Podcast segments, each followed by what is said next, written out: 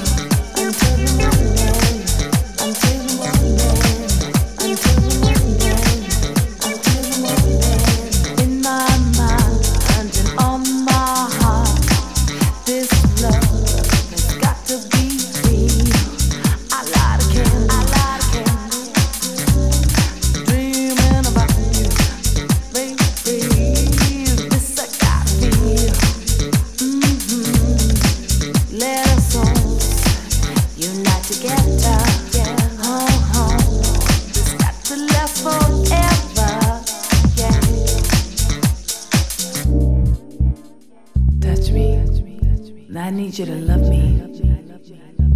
Yeah, until the morning comes. Yeah, yeah. Mm-hmm. Uh, until the morning. Until the morning.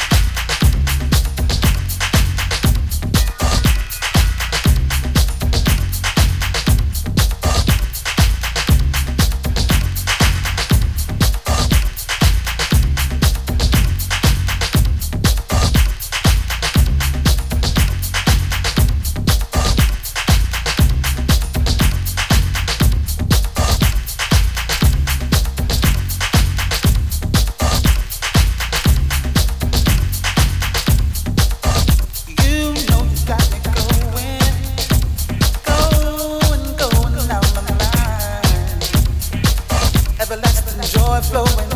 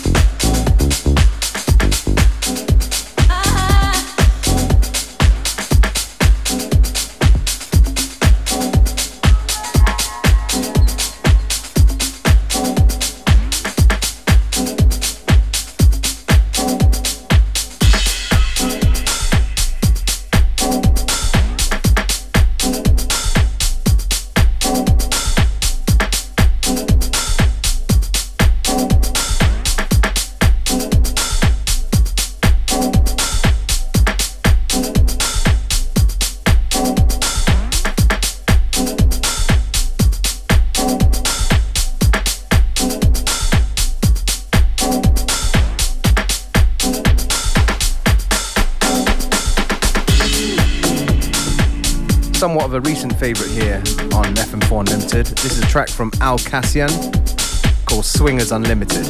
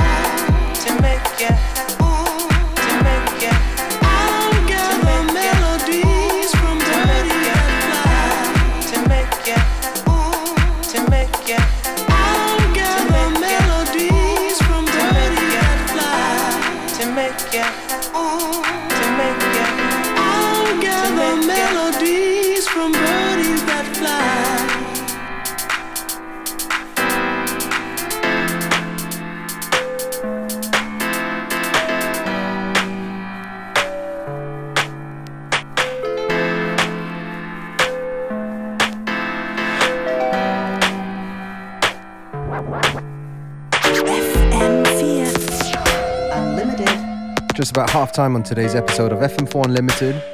I'm Gonna move towards the more melodic side of things with a beautiful tune called Lullaby from Morgan Geist.